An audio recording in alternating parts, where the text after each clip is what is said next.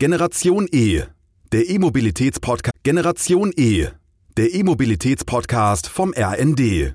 Hallo und herzlich willkommen zu einer neuen Folge von Generation E. Heute ist Gunnar Froh, der Gründer und CEO von Wunder Mobility, bei uns zu Gast, einem sehr spannenden und erfolgreichen Unternehmen aus Hamburg. Und obwohl viele von Ihnen die Produkte oder Services von Wunder bestimmt nutzen, wird Ihnen Wunder Mobility selbst vermutlich erst einmal nicht sagen, warum das so ist und warum wir Wunder Mobility unbedingt weiter auf dem Radar haben sollten. Das erklärt Gunnar uns am besten selbst. Hallo Gunnar, ich freue mich sehr, dass du dir die Zeit genommen hast und heute bei uns zu Gast bist. Hallo Dorothee, vielen Dank. Sag mal, jetzt habe ich es ja schon mal ein bisschen angeteasert. Was macht denn Wunder Mobility? Wir sind ein Softwareunternehmen. Also wir sind eigentlich ein eine Softwareplattform, die die Vermieter von Sharing-Fahrzeugen nutzen, um ihren Betrieb zu organisieren. Also wer in Europa oder irgendwo auf der Welt ein Bike-Sharing, Car-Sharing, Scooter-Sharing starten möchte, kann unsere Softwareplattform abonnieren und ähm, seine eigene App damit in den Store bringen und auch seine Fahrzeuge und seine Kunden verwalten. Ja, also ihr seid ein klassisches B2B-Unternehmen, wie man sagt auf Neudeutsch. Kannst du denn mal sagen, damit wir eine Vorstellung davon bekommen, wer eure Kunden sind? Kannst du ein paar Namen nennen? Ja, gerne. Also wir haben ungefähr 70 Kunden im Augenblick, die meisten in Europa. Ähm, und das sind eben ähm, teilweise neuere Spieler in diesem Feld, die ähm, neu gestartet sind erst in den letzten Jahren. Ähm, sowas wie ein Emmy in Deutschland auf den Straßen, ein Felix aus den Niederlanden ist auf den Straßen, Green Mobility aus Kopenhagen ist ein elektrisches Carsharing. Dann gehören dazu aber auch ähm, alteingesessenere Spieler, die sich auf diesem neuen Markt tummeln, also zum Beispiel eine Reihe von deutschen Stadtwerken oder Energieversorgern, Süwag aus dem Frankfurter Raum zum Beispiel.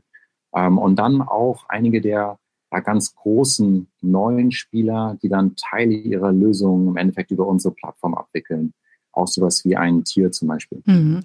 Sag mal, bist du denn sozusagen, kommst du aus der Softwareentwicklung? Also ich würde gerne, dass die Zuschauer dich noch ein bisschen kennenlernen. Wie ist überhaupt die Idee zu Wunder Mobility entstanden?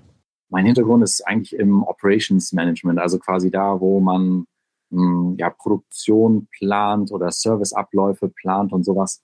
Ähm, das habe ich am Anfang ähm, studiert und gearbeitet in der Beratung und dann ähm, mich dafür interessiert, wie ähm, Endeffekt ja im Verkehr im Augenblick diese Ineffizienzen wahnsinnig hoch sind. Also wenn man natürlich sieht, was jeder Mensch inzwischen schon oft gehört hat, trotzdem hat sich nicht wesentlich geändert, wie viele Autos ungenutzt 23 Stunden oder so äh, an der Straße stehen, gibt es ein riesiges Potenzial, das ganze System viel effizienter zu machen. Und das habe ich seit äh, ungefähr zehn ähm, Jahren äh, mache ich das mit ähm, halt ja Technologie für Consumer. Also ähm, ich habe ähm, 2009 ein Startup gegründet, was 2011 von Airbnb übernommen wurde, habe da den internationalen Rollout gestartet bei Airbnb, einige Jahre dort gearbeitet und dann vor ähm, ungefähr acht Jahren ähm, Wunder Mobility gegründet, am Anfang auch als ein Betreiber von solchen Sharing-Dienstleistungen. Und ähm, später haben wir uns rein auf das Softwaregeschäft konzentriert, um im Endeffekt die Lösung, die wir technisch bauen, an viele andere rauszulizenzieren. Das ist ein sehr stark im Umbruch befindlicher Markt, im Aufbruch würde ich sagen, auch sehr fragmentiert. Ähm, also es gibt mehrere hundert Anbieter in Deutschland, es gibt europaweit über tausend Anbieter und es macht halt keinen Sinn, wenn jeder das Gleiche immer neu entwickeln muss, dann wird alles viel zu teuer, dauert zu lange und so, sondern da entstehen auch Plattformen wie unsere dahinter, wo man im Endeffekt einfach darauf zugreifen kann und, und damit dann schneller starten. So habe ich mich im Endeffekt so ein bisschen von einem Interesse an Operations Management in diese Startup-Welt äh, begeben und dann jetzt ein ähm, ja, Business aufgebaut, was eigentlich ein Dienstleister für diese anderen Startups, die in dem Bereich oder anderen Player, auch größeren Player, die in dem Bereich ähm, ein Geschäft betreiben wollen, ist. Also eine Idee, die mir natürlich sofort gekommen ist, als ich mich ein bisschen mit eurer Firma auseinandergesetzt habe, ist Mensch, okay, jetzt habt ihr die Software für das Betreiben und sozusagen für diese Anbieter von Sharing-Modellen. Wäre es nicht für euch ein einfaches, eine Plattform auch zu machen, sozusagen, wo ich als Endnutzer dann alles, was du mit Wunder Mobility so anbietest, nutzen kann? Also quasi mein Marktplatz für meine Sharing-Mobilität? So eine ähm, Frage nach einem Aggregator im Endeffekt, ähm, ob das Sinn machen würde, vielleicht eine App für alles oder zumindest vieles zu haben. Und da gehen die Meinungen ein bisschen auseinander, ob es jetzt sinnvoll wäre oder nicht. Es gab schon immer wieder so Versuche, ähm, vielleicht Movil erinnert man sich noch von Daimler auch, Free to Move ähm, damals und ähm, jetzt Free Now geht auch in eine Richtung, mehrere Leute zu integrieren und so. Aber ähm, ich sehe selber sehe das etwas kritisch, weil ähm, die allermeisten Menschen nicht so ähm, international oder in verschiedenen Städten unterwegs sind, sondern immer wieder fast ausschließlich in ihrer Heimatstadt und da ja auch eigentlich bestimmten Strecken folgen und schon wissen, was für ein Angebot es gibt und je nachdem, ob die Sonne scheint oder es gerade regnet, ob ich was zu transportieren habe oder nicht, ich gezielt genau dahin gehen kann, was ich eigentlich brauche. Und dann ist es auch nicht mehr wie am Anfang, also eben halt eine Bike-App aufmache oder eine äh, Carsharing-App aufmache. Und dann ist es nicht mehr so, wie vielleicht am Anfang es leider meistens nicht klappt. Dann muss ich zu drei verschiedenen gehen, bis ich irgendwo ein Fahrzeug habe, sondern die Betreiber sind ja schon größer geworden und ähm, etwas etablierter und es klappt eigentlich auch fast immer. Also wenn ich weiß, Sonne scheint, ich möchte heute Scooter fahren, öffne die Ami-App in Hamburg, Berlin, München, dann klappt es auch eigentlich fast immer. Deshalb ähm, sehe ich ähm, den Wert von so einem Aggregator nicht so hoch. Theoretisch könnten wir das machen, dann hätte man in der gleichen App auch noch viele andere in vielen anderen Städten Europas und so. Ja, aber gar nicht, glaube ich, für die allermeisten Menschen so ein großer Mehrwert. Hm. Jetzt hast du gerade schon eure, deine Kunden genannt und auch was für Fahrzeuge die anbieten. Da höre ich ganz stark so Mikromobilität raus, also E-Roller und auch E-Scooter. Kannst du mal sagen, wie sich das bei euch prozentual aufteilt und ob du Trends erkennen kannst, was die Nutzung angeht und auch was das Angebot angeht? Also womit seid ihr gestartet? Was hat sich getan? Und magst du auch einen Ausblick geben? Ja, wir haben das allermeiste Wachstum wie im Gesamtmarkt in der Mikromobilität. Also alles, was zwei Räder quasi hat, unter dem Auto liegt. Und ähm, haben aber auch große ähm, Autobetreiber auf der Plattform. Also das Autogeschäft wächst zu einem gewissen Grad und viel schneller wächst das mit den ähm, Two-Wheelers. Und innerhalb ähm, dieser zwei Räder ähm, der Mikromobilität ähm, war ja 2019, hat es angefangen, ein großer Boom für die Kickscooter, also quasi im Folgejahr, nachdem das in den USA stattgefunden hat so, mit Lime und Bird hier rüber kamen, vielen Europäern, die gestartet sind. Tiers haben auf unserer Plattform initial gestartet und ähm, andere. Und das hat aber, hat aber ähm, äh, etwas in den Hintergrund getreten zum Bike-Sharing. Also das eigentliche Wachstumsthema im Augenblick sind E-Bikes, ähm, denke ich, dieses Jahr und wahrscheinlich auch nächstes Jahr. Und ähm, bei uns sind ungefähr 80 Prozent der Fahrzeuge auf der Plattform ähm, ähm, Zweiräder. Die meisten ähm, sind Kickscooter oder Mopeds, aber die Bikes wachsen am schnellsten. Und das hat, ähm, glaube ich, was mit der Adaptierbarkeit zu tun. Also weil das Fahrrad ja so als Formfaktor total bekannt ist. Ähm, bei den Mopeds sieht man, ähm, dass es doch mehr von männlichen Nutzern gefahren wird. Und ähm, bei den Kickscootern gibt es so andere ähm, Begrenzungen. Also da gibt es, ähm, glaube ich, ähm, nur eine ganz kurze Reichweite, die so richtig sinnvoll ist auf einem Kickscooter. Und die meisten Strecken, und das ist auch wirklich fast alle Menschen jetzt in Europa kennen, ist ja das Fahrrad. Und das hat so ein bisschen so ein bisschen so einen Nachzügler.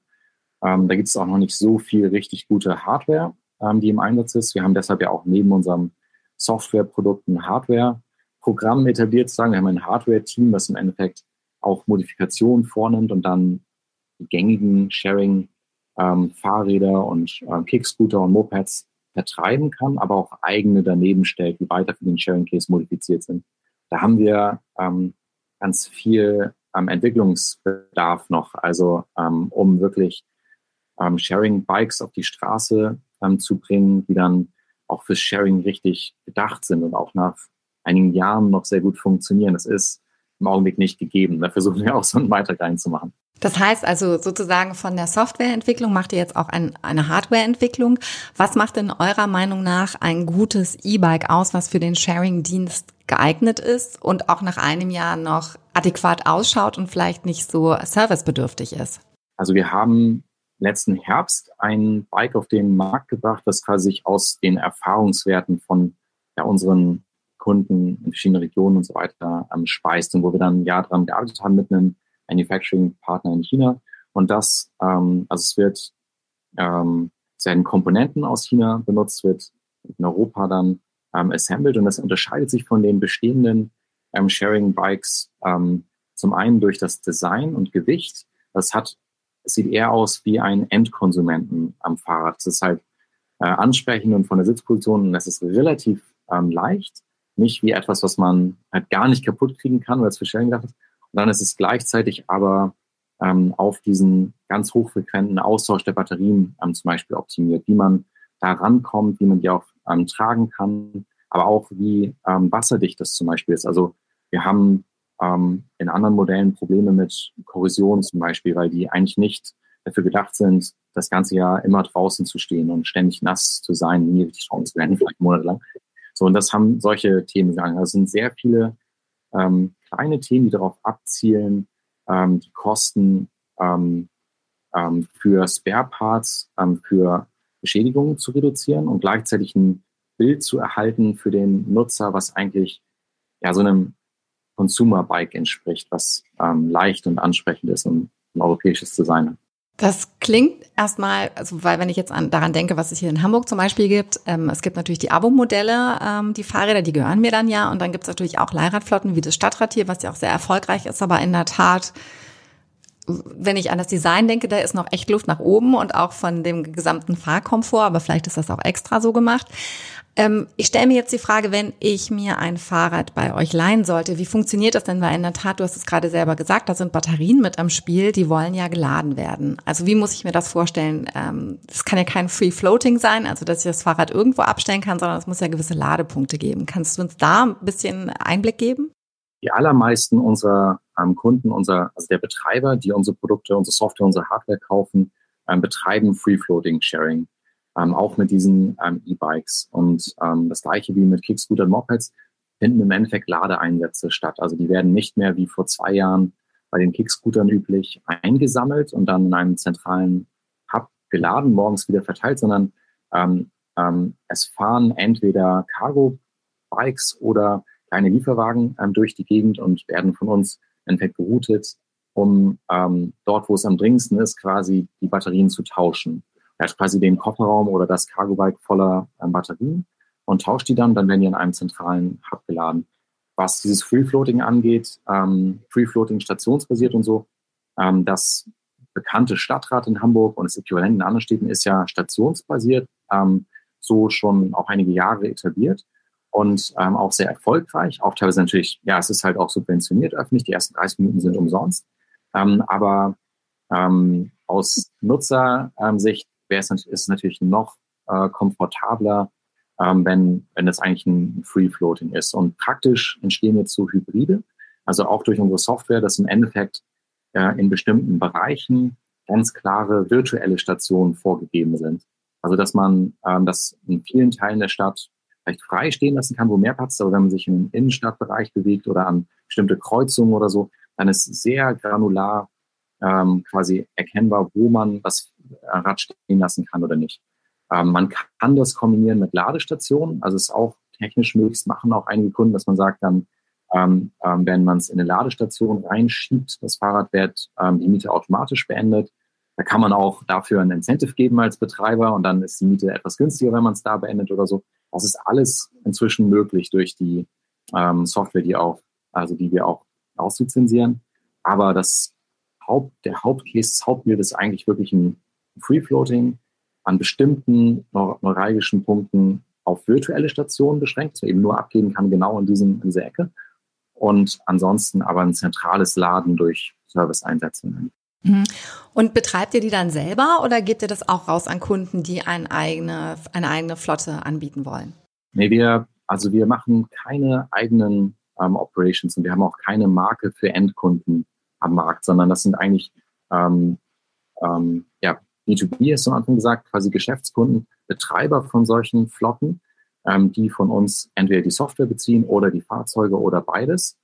Ähm, und diese Betreiber muss man sich auch so vorstellen. Ich hatte am Anfang so drei Kategorien quasi, die äh, kleineren neuen, die schon etablierten, die öffentlichen, aber ähm, es gibt ja auch noch eine andere Dimension quasi darüber, nämlich ob die das entweder als wirklich Sharing Operator betreiben wollen, also ihr Geschäft ist, Fahrzeuge zu vermieten, ähm, oder ob die das wie einen ähm, Benefit für ihre äh, Kunden oder für ihre Community quasi sehen. Also das sind dann auch zum Beispiel ähm, Hotels, die das ihren Gästen zur Verfügung stellen oder ähm, Forschungsstandort, zum Beispiel DESI in Hamburg, die dann vielleicht ihre Mitarbeiter ähm, ähm, Fahrzeug zur Verfügung stellen. So gibt es auch, ähm, aber das ist ähm, im Endeffekt ist es immer ein Geschäftscounterpart-Kunde, der von uns, der eigentlich ein Sharing anbieten möchte, sei es jetzt geschlossen für sich als weiteres Add-on oder weil er wirklich in dem Geschäft ist, ähm, Sharing-Fahrzeuge zu vermieten und dann von uns das bezieht, anstatt selber vielleicht ein Team ja auf die Tour schicken zu müssen, nach China verschiedene angucken, zu verhandeln, die Logistik zu organisieren und so weiter. Liefern ähm, wir das dann auch die Spare Parts zu, dann die gängigen Marken oder eben auch das von uns weiterentwickelte Fahrzeug, wo wir zeigen können, dass es halt ja, deutlich günstiger betrieben werden kann. Mhm. Ja, ist ganz spannend, dass die Mobilität immer stärker im Fokus jedes Einzelnen rückt. Nicht nur des Nutzers, sondern auch des Arbeitgebers zum Beispiel. Und das ist ja einer der wichtigen Bestandteile unseres Alltags, ne? Weil in der Tat, äh, unter der Woche zumindest bewegen wir uns jetzt auch wieder mehr, mindestens einmal hin und einmal zurück wieder von der Arbeit. Hast du das Gefühl, da liegen noch viele Potenziale, die ähm, schlummern? Und gibt es vielleicht Hebel politischerseits, die umgelegt werden können, damit auch so Geschäftsmodelle wie das von Wunder Mobility noch mehr Fahrt aufnehmen? Und auch natürlich, was ihr anbietet, ist ja auch eine sehr umweltfreundliche Mobilität, also dass das noch stärker zum einen in den Fokus gerückt wird und attraktiver wird und damit auch noch mehr in Fahrt kommt. Also der ganze Markt bewegt sich schon sehr schnell, muss man sagen. Und gleichzeitig ist es nichts, was jetzt in den nächsten zwei Jahren komplett umge umgekrempelt wird. Ähm, wir sind ungefähr acht Jahre in der Industrie und wir haben jetzt einen Status erreicht, wo ähm, in den Großstädten, würde ich mal sagen, an jeder zweiten Ecke so ein Fahrzeug sichtbar ist und gleichzeitig trotzdem nur unter zwei Prozent der Fahrten in Hamburg und Berlin auf solchen geteilten Fahrzeugen gemacht werden. Also das heißt schon, es ist irgendwie da, aber es ist auch noch eigentlich fürs große Ganze ziemlich klein, noch relativ unbedeutend. Und ähm, es wird wahrscheinlich wirklich weitere zehn Jahre dauern, bis das so ähm, ganz stark angekommen ist. Und das könnte zwischen den Städten sehr unterschiedlich sein. Sieht man schon große Unterschiede zwischen verschiedenen europäischen Städten, die erstmal ähnliche Bevölkerungsgrößen haben und so und ökonomische Faktoren. Also zwischen Amsterdam, Kopenhagen, Hamburg zum Beispiel sieht man große Unterschiede im Einsatz von solcher ja, kleiner elektrischer Mobilität, vielleicht auch geteilte Mobilität. Und ähm, das hat auf jeden Fall aus meiner Sicht in solchen Städten, in den meisten europäischen Städten, primär was mit Convenience zu tun, also mit der Bequemlichkeit, Erreichbarkeit und so. Das ist einfach im Augenblick, es ist nach wie vor ähm, trotz, äh, wie nennt man es nochmal, Senator für Mobilitätswende. Genau, so. Herr Tjag, ja, hier in Hamburg. Äh, anderthalb Jahren ändern, aber wir sind schon, politisch ist ja quasi der Wille da, auch gezeigt. Trotzdem ist es im Augenblick sehr, sehr einfach und ähm, convenient, äh, mit einem Auto in Hamburg unterwegs zu sein. Auf jeder kleinen Strecke im Alltag. In den meisten Orten empfinde ich das zumindest so und tue das auch oft, weil es eben so einfach ist. Und, ähm, und ähm, währenddessen sind ähm, ja andere, andere Modelle teilweise ja, noch nicht so viel Raum bekommen aus meiner Sicht. Also wenn man das große Ganze anguckt, da bewegt sich langsam was in eine Richtung, aber nicht so viel.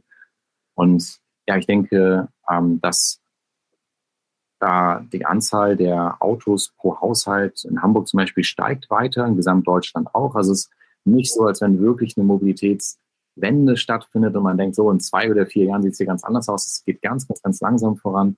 Und ähm, früher, ähm, sagen wir, Henry Ford das Auto erfunden hat, dann hat er gesagt, man kann nicht die Menschen fragen, was sie wollen, dann würden die sagen, ein schnelleres Pferd.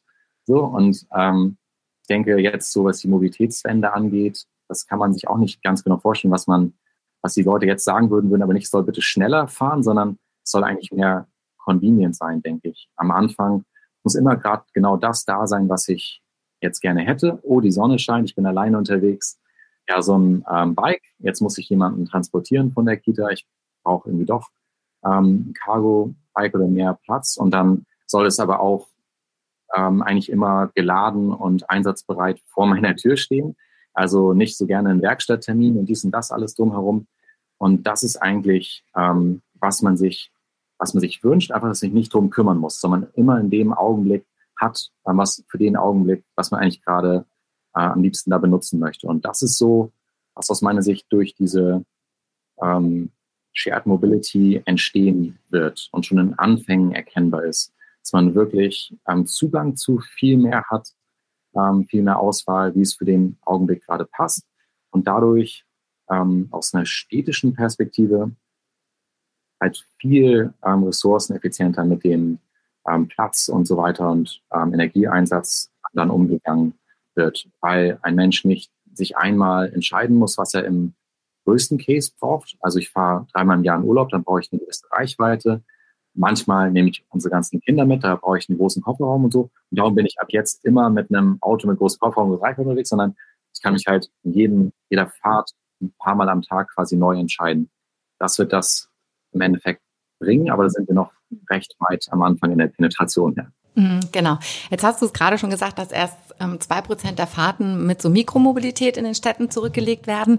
Aber jetzt hast du gerade ein wunderschönes Bild schon skizziert und ich habe das auch schon bildlich vor mir. Was bedarf es denn welcher Zutaten, dass es auch so aussieht, dass so eine Verfügbarkeit und auch ähm, Zuverlässigkeit ne, ähm, gegeben ist in den Städten? Was müsste dann passieren? Also ähm, wir haben, wir brauchen im Endeffekt mehr dieser ähm, Fahrzeuge ähm, im ganzen System, damit immer welche verfügbar sind. Ist aber auch nicht so, als wenn im Augenblick die Stadt, ähm, die meisten Städte, das ist jetzt ein bisschen pauschal, jede Stadt macht so ihr eigenes Ding dabei, aber die meisten Städte in Europa und in Deutschland auch geben jetzt nicht Limits vor, dass die Betreiber die ganze Zeit anklopfen, wir würden gerne mehr Fahrzeuge raufstellen, aber ihr lasst uns nicht. Das ist nicht der Fall, sondern die Nachfrage steigt auch nicht schneller, ähm, weil ähm, das Beharrungsvermögen sozusagen auf den alten Wegen, insbesondere auf dem Auto, halt ähm, super groß ist. Ähm, und ja, es ist immer so eine politisch, glaube ich, sehr heikle Sache, kann ich mir nur vorstellen, bin ich nicht selber aktiv, ähm, da ähm, auch etwas anderes einzuschränken oder teurer zu machen oder unpraktischer quasi zu machen. Aber das Auto stand viele Jahrzehnte so stark im Vordergrund, dass es einfach ähm, ja, wahnsinnig einfach ist im Augenblick, ähm, sich damit, auch wenn es vielleicht überhaupt nicht nötig ist, ähm, durch die Gegend zu bewegen. Und vermutlich müsste man die Nachfrage ähm, mehr in die Richtung ähm, bringen, indem man dem Kosten, dem Auto die tatsächlichen eigentlichen Kosten äh, dann mehr zuordnet. Dazu würde gehören, was kostet eigentlich Parkraum an manchen Stellen wirklich? Also Jahresanwohner, Parkausweis für und so weiter. Das müsste eigentlich pro Jahr kosten, im öffentlichen Raum einen Park zu halten. Oder auch ähm, so die, Zufahrt in die Städte stärker zu beschränken und so. Das ist wahrscheinlich ähm, nachher ein Mix und in nicht nur reine Spekulation, auch in den Städten, wo ähm, Micromobility oder auch Active Mobility wird ja manchmal gesagt, wo man selber mit peddelt. Also es muss ja auch nicht immer eine Batterie haben, es kann auch ein reines Fahrrad sein. In Amsterdam oder Kopenhagen viel, viel weiter ist, da ist dem einfach auch extrem viel Raum gegeben worden, auch wirklich physisch. Und ähm, dem Auto eben nicht. Es ist wahnsinnig schwer, dort zu parken. Es wird ständig auch Kamera bewacht. Das Ticket ist dann sehr teuer. Ich hatte gerade ein 180 Euro Ticket in Kopenhagen vor ein paar Wochen. Es ist dann kein Scherz, wenn man sie einfach mal irgendwo hingestellt hat, weil es jetzt gerade einfacher war. Und in Hamburg ist es im Endeffekt am Ende, da rechnen man, ob es nicht billiger ist, sich immer da so hinzustellen, anstatt irgendwie einen Parkplatz zu mieten. Hm, genau, es muss also in der Tat unbequemer werden, damit so ein kleiner Schubs kommt hin in eine multimodale Mobilität. Eine letzte Frage zum Schluss. Woher kommt denn dieser unglaublich schöne Name Wunder Mobility? Das hat eine ganz einfache Erklärung, weil ähm, wir am Anfang einen Namen gesucht haben, ein deutsches Wort, was auch im Englischen oder Amerikanischen genutzt wird. Da gibt es ganz viele deutsche Worte, die sie nutzen. Und ähm, ein schönes ist wunderbar. Ähm, deswegen sagen, oh, wunderbar. Und darum hieß unsere Firma am Anfang Wunder Car, als wir im Endeffekt Ride-Hailing gelauncht haben, als, als erste Company in Hamburg und Berlin. Und weil wir heute nicht mehr nur Cars machen, dass man sich so mit, mitfahren kann irgendwo, sondern ähm, primär als Teilen von Fahrzeugen auf verschiedenen Fahrzeugen weiter, ist daraus Wunder Mobility geworden. Als ein Wort, was hoffentlich international deutsch ist, aber international ausgesprochen werden. Ja, großartig. Vielen Dank. Ich wünsche euch auf jeden Fall ganz, ganz viel Erfolg weiterhin und dass ihr auch so flexibel bleibt, je nachdem, wie die Mobilität sich dann weiterentwickelt. Und vielen Dank, dass du dir die Zeit genommen hast und heute mit dabei warst, Gunnar. Sehr gerne, danke dir. Das war Generation E von R&D. Und wenn Ihnen die heutige Folge gefallen hat, dann abonnieren Sie uns und verpassen keine Episode mehr. Das war Generation E, der E-Mobilitäts-Podcast vom RND.